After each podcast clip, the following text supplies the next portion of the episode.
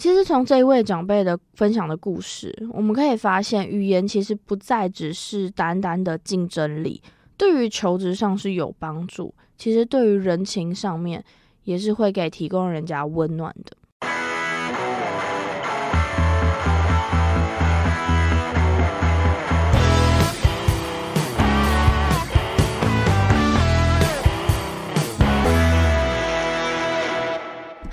好，欢迎收听陆森华频道，我是主持人 Sherry。其实今天听到 Sherry 的声音，就可以感觉到有点小闷闷的，因为真的是太累啦。终于完成了为期两周，然后一共总共是六天的展览，包含在台北场啊，在花莲场。虽然这个展览对于 Sherry 自己个人来说是一个毕业成果展。但是对于陆森华这个频道呢，是一个小小的里程碑，因为我们已经经我们已经更新半年了，而且都是每周稳定更新，除了有一集就是是礼拜一更新的那一集，是因为刚好 Sherry 太累了，然后就进到急诊室，这样 说起来其实还蛮好笑的。可是这也要提醒大家，最近天气比较多变，一定要。以洋葱式的穿法，进到室内也不要急着把大衣全部脱掉，然后出去室外的时候一定要记得多穿一点外套，不要着凉喽。那其实这嗯为期六天的展览，非常感谢来自各地的粉丝哦，有来自呃台南的啊、新竹啊、桃园。来到台北看 Sherry，然后花莲这边也有很多的粉丝给予 Sherry 非常多的支持。其实最令 Sherry 讶异的是，因为我自己一直都觉得说，我的听众可能就是默默的收听，然后可能不太会去，就是呃，应该是对自己比较没有信心啊，就是觉得说我这个节目除了前前一阵子有密 Sherry 说他有受到。帮助的那一位粉丝之外，我可能觉得 Sherry 的粉丝就是一点点吧，应该也没有说，可能大家都是不小心转到，然后就收听一下，不会有那种非常固定的粉丝。可是居然在花莲场的时候有他自己说自己是观光客，然后刚好进到看到我们这个展览，就想说进来晃一晃，然后就发现说，哎，陆森华在这里展，他有听过。Sherry 听到的那瞬间，真的是眼泪都快流下来了。我们真的有粉丝哎、哇！好啦，真的有点太嗨了。可是这六天真的是受到还蛮大的鼓舞。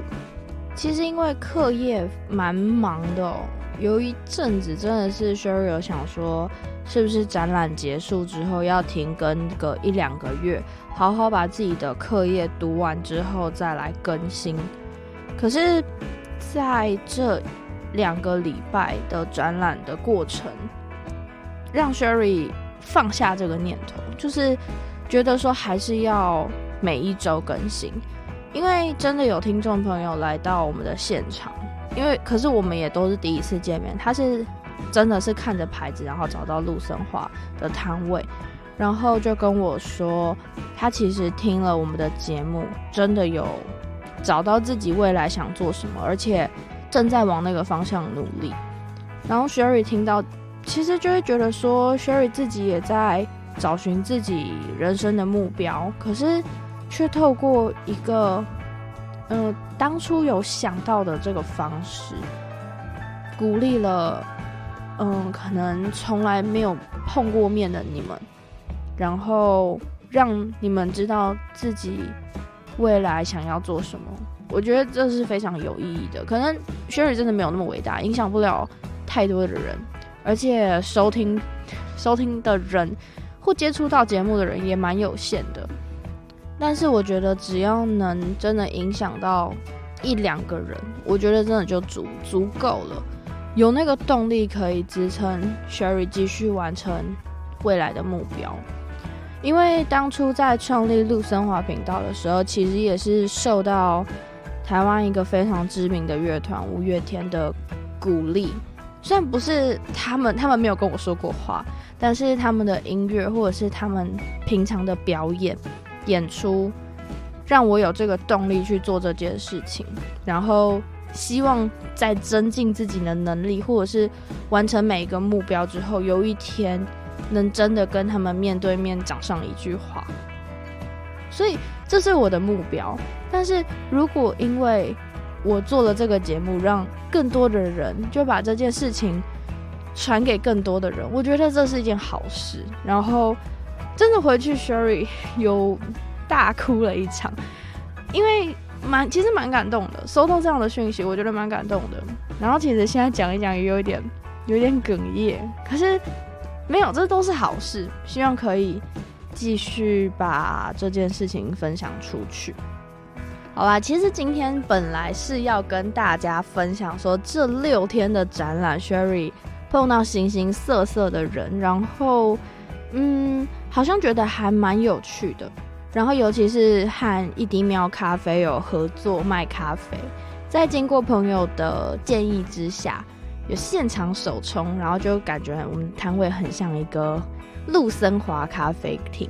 就觉得还蛮开心的。而且多了一杯咖啡的时间，大家不再只是为了要集满手上的集点卡，然后而是拿着那一杯咖啡就可以慢慢的。品尝，然后在 Sherry 的摊位多跟 Sherry 聊一些，嗯，不只是什么人生大道理啊，或者是自己的经验。对于 Sherry 来说，其实是有更多的故事可以跟大家做分享。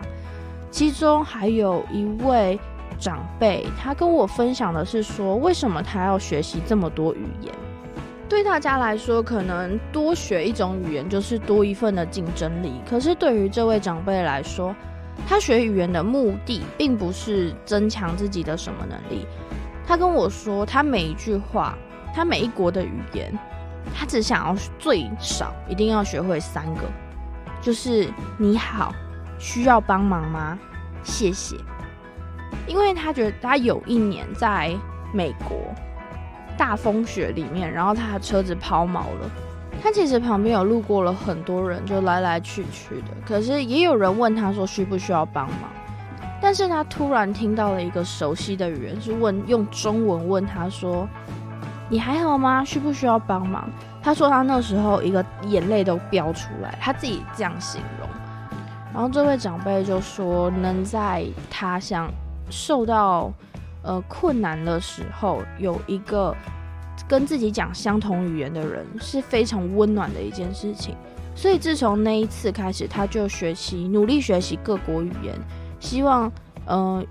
在自己的国家碰到不同语言的人的时候，可以用他们国家的语言去跟他问候一声，即便只是一句简单的话，他相信对方都会感受到属于这一份的温暖。其实从这一位长辈的分享的故事，我们可以发现，语言其实不再只是单单的竞争力，对于求职上是有帮助。其实对于人情上面，也是会给提供人家温暖的。当然，就是语言多多学，多多益善啦。那其实今天这一集是主要跟大家分享，说这几天的展览遇到哪些人，然后。也想要感谢大家的支持，让 Sherry 跟 ED 喵联名的咖啡在台北场全数卖光光。然后在花莲场呢，也要特别感谢小白米蛋糕跟一滴喵咖啡还有陆森华做联名合作。然后希望带带给大家一个很美好的下午茶。